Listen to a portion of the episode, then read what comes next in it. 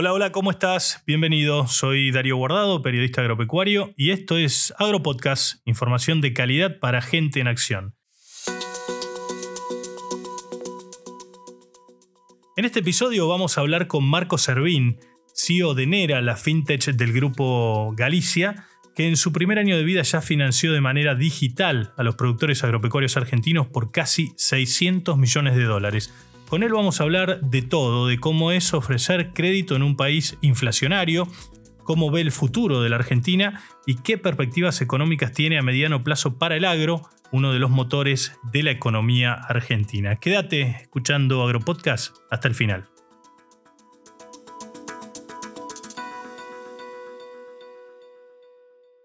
Estás escuchando Agropodcast. En Corteva AgriScience la sostenibilidad es más que una palabra. Representa quiénes somos y lo que hacemos. Es la base de nuestro futuro. Un futuro que estamos construyendo ahora. Juntos estamos presentes siempre. Bueno, comenzamos nuestra charla con Marco Servín, el es CEO de Nera, esta fintech del grupo Banco Galicia. Marcos, muchas gracias, bienvenido por estar aquí en el estudio de Agropodcast. Bueno, gracias a vos Darío por invitarnos y un placer. Bueno, Marco, vos te formaste, sos administrador de empresas y después hiciste un máster en finanzas. Contanos un poco cómo es tu formación y cómo llegaste a donde estás hoy, digamos. A ver, son dos caminos ¿no? que en NERA se juntaron. Eh, uno es el, el, camino académico, de vengo de una formación de administración de empresas y una formación bien financiera, ¿sí? con un máster en finanzas corporativas en SEMA. Por otro lado, un legado familiar, si se quiere. Yo eh, soy de Lincoln, eh, cuarta, tercera generación de productor agropecuario. Mi padre ingeniero agrónomo. Yo vivía en Lincoln, a 18 kilómetros de la ciudad, hasta los 17 años que me vine a estudiar a Buenos Aires. Así que eh, en ERA se juntaron esas dos cosas, finanzas y agro. Mira vos, o sea que, digamos, palpaste el campo desde chiquito y conoces el paño, digamos, no estás, no caíste en un lugar de decir, bueno, este sector no lo conozco, empezaste a trabajar, pero con conocimiento de causa. Sí, sí, sí. Mis veranos, en, vacaciones de verano, era justamente eh, trabajar en el campo. Claro. Eh, contanos qué, qué es NERA, cómo funciona, de qué se trata. A ver, en NERA lo que nosotros queremos hacer es empoderar al productor agropecuario justamente para potenciar su negocio. Eh, ¿Qué significa esto? Es darle información a este productor, darle alternativas para que haga o tome mejores decisiones desde el punto de vista financiero. El productor es muy eficiente produciendo, es un fanático de, de cómo producir mejor y nosotros queremos ayudarlo a ese productor también a que tenga las mejores herramientas para tomar las mejores decisiones desde el punto de vista gestión financiera de su compañía. Ustedes hace un año que, están, digamos, como empresa y ya este, tuvieron un volumen importante, cerca de 600 millones de dólares que ya han eh, dado como crédito a los productores agropecuarios en la Argentina. Eh, ¿Cómo es el nivel de aceptación del productor? Más que nada, bueno, las, las generaciones nuevas de productores sabemos que están muy vinculadas al tema digital, redes sociales, etcétera, etcétera, las Actech, pero el productor de las generaciones anteriores lo aceptó bien esto, vio esta herramienta digital de, financiamiento como algo real que le iba a simplificar su desarrollo o su financiamiento? Hay varios puntos, ¿no? Creo que si vos le simplificás un poco la vida al productor, la adopción es rápida. Y nosotros trabajamos en la solución mucho desde el lado del productor, probando, indagando a ver si es correcta nuestra, nuestra hipótesis, si, el, si estamos resolviendo correctamente el problema, si se entiende la lógica de las pantallas, de, cómo lo estamos tratando de solucionar. Y una vez que el productor nos da el ok, construimos la solución. Por lo tanto, estamos, tenemos al productor siempre eh, como, como actor principal a la hora de construir nuestra solución. Eso por un lado. Y por el otro lado, el productor ya está digitalizado. ¿no? Su, canal de comunicación con, con, el resto de los productores y el del ecosistema es WhatsApp. Eh, y eso es digital. Entonces, tenemos que entender que puede ser más sofisticado, menos sofisticado, pero ya está digitalizado. Y, eso es un poco lo, lo, que nosotros damos un pasito más. ¿no? Armamos un ecosistema entre productores, entre proveedores, entre entidades financieras, billeteras, y los conectamos, simplificando la forma de pagar, financiarse a la hora de comprar insumos tanto para agricultura como ganadería. Ese es un poco nuestro track record. Hay productores de más de 70 años que, usan Nera y, ah, y, no, no, no nos dicen, che, qué difícil, qué complicado, me están complicando la vida. Realmente no es así. O sea, ustedes ven que esto es simple, ¿no? Y tratan de que el productor lo entienda, pero también tiene la opinión del productor. Che, eh, nos gustaría cambiar esto o nos parece, y todo eso lo toman y lo van modificando sobre la marcha. Mira, en, en, tecnología no hay nada más caro que desarrollar algo que no se usa, porque no se entiende, porque la usabilidad es mala o por lo que fuese. Por lo tanto, lo, lo real es que nosotros tratamos de desarrollar algo que estamos seguros que los productores lo van a entender, lo probaron porque lo probaron en, en algunos ambientes de, testing, si se quiere, eh, o, le mostramos ciertas pantallas y el, productor probó y ahí recién cuando nos dice, che, ok, lo desarrollamos. Esto es simple, desde el celular pueden hacer todas las operaciones, por ejemplo. Desde el celular lo que tienen son varias opciones de pago y de financiamiento, ¿sí? con varios productos. Eh, tanto tradicionales como un, préstamo, como un cheque, ¿sí? como algunos que son más no tradicionales, ¿sí? como pagar con granos. Tenemos, estamos integrados con AgriPay, estamos integrándonos con una compañía que genera token de Nagro, que también va a poder pagar con un token eh, de soja, de maíz, de trigo, ¿sí? lo que esté comprando. Por lo tanto, eh, empezamos a combinar el mundo tradicional con, con, el mundo que se viene, ¿no? Y, ese, y eso es un poco lo que hacemos. Nosotros tenemos un bordeado hoy, unos 1.400 proveedores. Esos proveedores, un Singenta tiene unos 100 distribuidores, 120 distribuidores en todo el país. Por lo tanto, estamos en unos 3.000 puntos de venta. Eh, eso es, esa es la, capilaridad que tiene Nera. Eh, estar en 3.000 puntos de venta en este momento. ¿no? ¿Cómo está distribuido esos 3.000 puntos de, venta? Eh, básicamente donde hay agricultura, ganadería y economías regionales. O sea, la zona núcleo central y otras zonas de producción de economías regionales. Santa Fe, Entre Ríos, Tucumán, Salta, Misiones, Corrientes, no, Santiago del Estero. La verdad que hay, hay, mapas donde vos ves cómo transaccionan los, los, productores y, te sorprende dónde están. ¿Y cómo es eh, prestar financiamiento en este contexto inflacionario? Porque me imagino que debe ser un, desafío. Sí, entendamos que tanto en agricultura como ganadería, el uso de capital, eh, la inversión que hace un productor todos los años es importantísima. Un ejemplo en agricultura, la Argentina necesita unos 20 mil millones de dólares para eh, afrontar una campaña. ¿no? Entonces, eh, parte obviamente es capital propio y gran parte es de terceros. Cuando hablamos de terceros es de bancos o de proveedores, ¿sí? o comercial, o de, traders, de, los que compran los granos que, prefinancian la campaña. Por lo tanto, eh, haya inflación, haya estabilidad, necesita ese productor financiar eso porque no, no, no tiene ese capital. Entonces, es más complejo, quizás las decisiones, cuál es la mejor herramienta de financiación, va cambiando, va mutando, eh, hoy es una, mañana es otra, pasado es otra, pero eso es un poco también lo que hacemos nosotros, ¿no? Tener alternativas y justamente irle ofreciendo al productor la mejor alternativa de ese momento, o la más barata, o la que más le conviene al productor. Algo que nosotros hacemos y creo que la tecnología nos permite es personalizar justamente la oferta.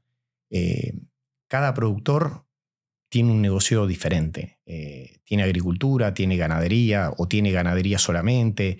Agricultura puede ser maíz temprano, maíz tardío, soja de primera, soja de segunda, fina. Entonces, la verdad, y cada año va cambiando eso, ¿no? De acuerdo a la rotación, eh, rotación de los cultivos, etcétera, etcétera. Por lo tanto, nosotros lo que hacemos es darle el producto que más le conviene de acuerdo al ciclo de negocio en el que está ese productor.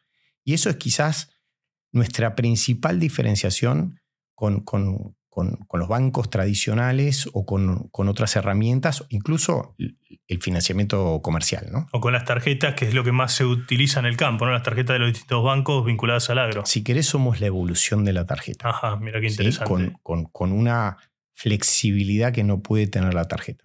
Recién mencionabas, eh, es personalizado esto, digamos. Ustedes buscan entonces eh, opciones alternativas para cada productor específicamente. Totalmente. Para que tengas una idea, nosotros buscamos armar convenios con los, con los, proveedores del agro. Hoy tenemos 1.400 proveedores, tenemos unos 33.000 convenios, ¿sí? Eh, y esas son las opciones que tiene un productor, alguna de esas 33.000 convenios para comprar semilla, agroquímico, fertilizante, ¿sí? o, algunos otros insumos eh, para el agro. A ver, ¿y cuántos productores tienen ya, digamos, contados que han, que han accedido a este financiamiento? Genera les ha generado transacciones unos 3.800 productores. ¿Y qué expectativas tienen?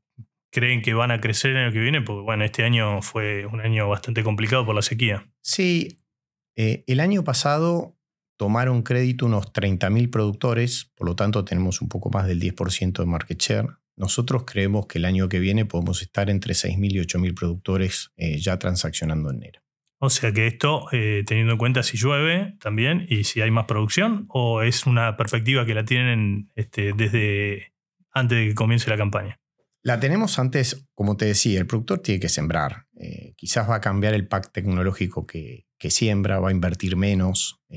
O cambia de cultivo también. O cambia de cultivo, no hace las rotaciones, va a cultivos que son implantarlos cuesta menos plata, pero la realidad es que el productor no, no deja el campo pelado esperando que, el, próximo año. La verdad que, y bueno, empezó a llover, hace un mes empezó a llover, eh, quizás tarde para la fina, pero, pero empezó a llover y hay buenas perspectivas eh, de lluvia y de niño, ¿sí? Para, de acá para adelante, eh, para lo que es la gruesa. ¿no? Recién mencionabas en todos los puntos que están en el país, más de 3.000 puntos de venta, los convenios que tienen con proveedores de insumos. Eh, ¿Esto lo, lo, plantean hacerlo fuera de la frontera de Argentina, expandirse a otros países de la región? Sí, nosotros ya estamos empezando a trabajar en ese tema. hicimos varios viajes a Uruguay, a Paraguay, a Brasil. Obviamente Brasil es el gran mercado donde, donde todos los que hacemos eh, agricultura o ganadería queremos ir. Eh, seguramente el año que viene estemos en Uruguay Paraguay. Eh, ya estamos empezando a trabajar en, desarrollar la plataforma multimoneda, multiimpuesto, etcétera, etcétera, que es un... Hay temas normativos, hay temas de adaptación de productos justamente a cada uno de los países. Eh, pero básicamente creemos que, podemos, nuestra propuesta de valor eh, sirve para esos países, incluso para Brasil también.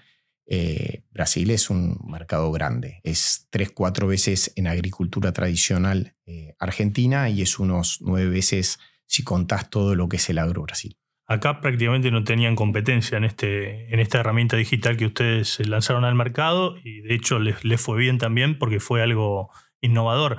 ¿En esos países tienen alguna herramienta que pueda llegar a competirles en el mercado?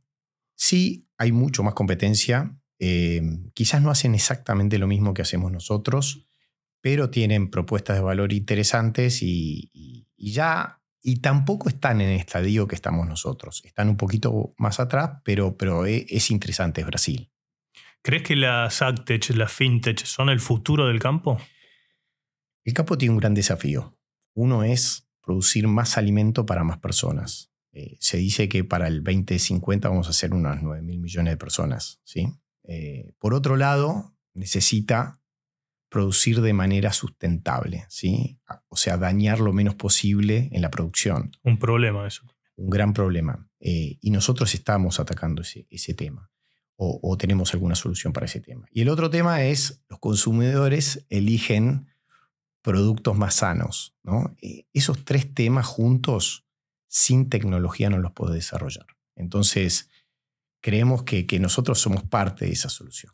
Me interesa el tema de la sustentabilidad que decías. Están trabajando en algo con eso, digamos que es clave, porque los mercados eh, más exigentes del mundo cada vez van a poner más trabas eh, justamente con el tema sustentabilidad. Sí, sí, es súper importante. el punto es, de la sustentabilidad es cómo la sustentabilidad cuesta, a un productor le cuesta más plata producir de manera sustentable, es cómo monetiza eh, esas prácticas sustentables que hace un productor, ¿no? que tiene que tener ese productor.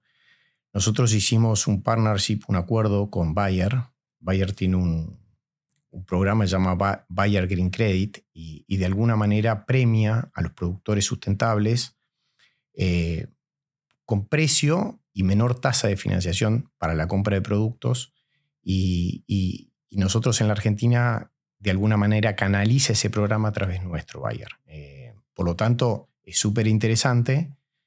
Obviamente lo que estamos tratando de hacer es ayudar a otras compañías a hacer algo parecido, no, no, no exactamente lo que hace Bayer, porque es un programa de ellos, pero, pero ayudar a, a los productores que, que tienen ciertas prácticas sustentables a que tengan beneficios en, en cuestiones de tasa y de condiciones eh, a la hora de financiarse. Y obviamente después va a venir en, che, el precio de los productos que producen segura- seguramente sea mayor que, que otros. ¿no? O sea, generar un incentivo para que el productor trate de hacer las cosas bien y de esa manera se beneficie económicamente. Ese es el punto de partida. Después vienen los bonos de carbono, etcétera, etcétera, que, que- que son la, la evolución de todo esto que, que vamos de a poco. ¿Tienen pensado justamente meter los bonos de carbono ahí? Vamos también? por el camino, vamos por el camino. El, pro- el productor que hace, que tiene prácticas sustentables y de alguna manera puede certificarlas, bueno, eh, queda habilitado para, ¿no? Eh, es un programa más a largo plazo, donde tenés ciertas certificaciones, etcétera, etcétera, pero te permite arrancar esa carrera. ¿Le podés explicar a los que nos están escuchando por ahí que escuchan bonos de carbono, bonos de carbono? ¿Cuál es, cuál es la, digamos, la realidad de eso?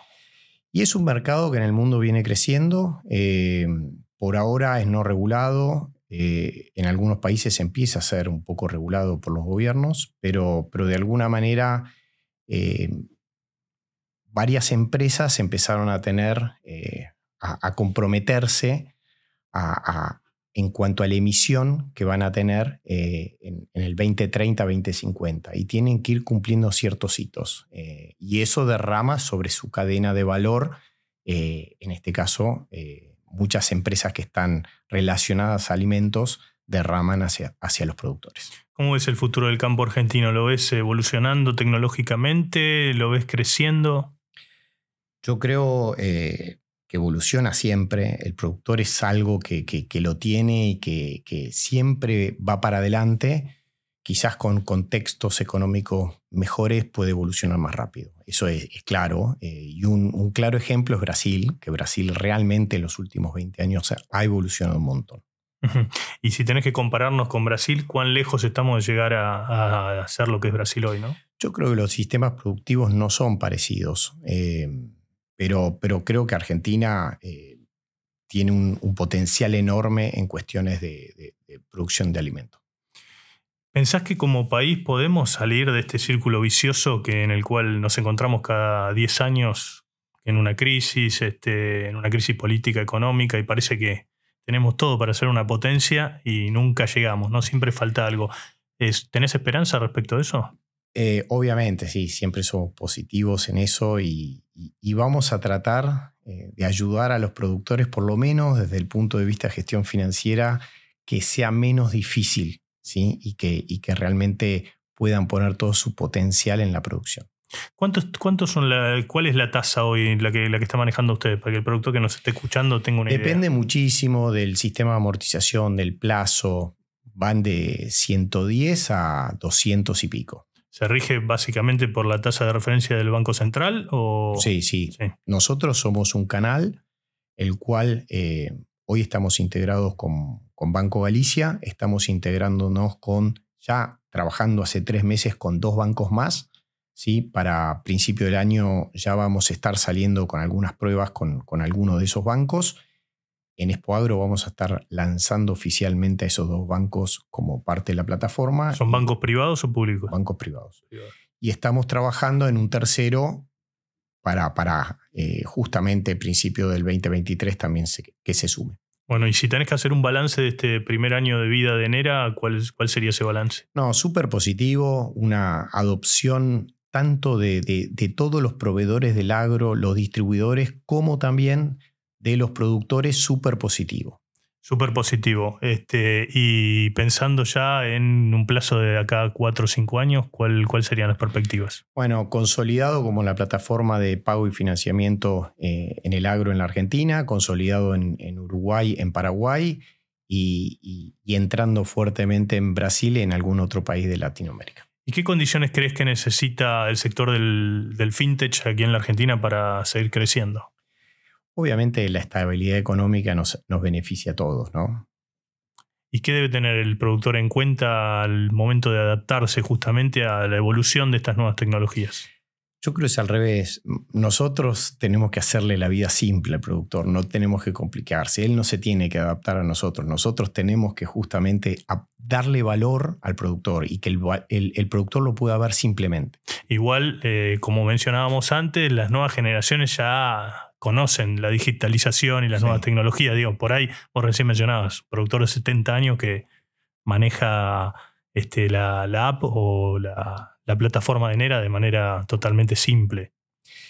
Yo creo que hoy querés ir a la cancha de fútbol para sacar una entrada tenés que sacarla de una plataforma, para eh, pagar un servicio tenés que hacerlo de una plataforma. Esto es lo mismo, eh, es lo mismo. Tenemos que darle seguridad al productor, justamente, quizás los montos son diferentes, justamente de, de, que se fije bien y que pueda leer bien lo que está probando, lo que está, ese link de pago, eh, pero es un poco lo que hacemos, ¿no? Marco, te agradezco infinitamente esta charla y haber estado aquí en el estudio de Aeropodcast. Bueno, muchas gracias a ustedes. Pasaba entonces Marco Servín, CEO de Nera, la fintech del grupo Banco Galicia.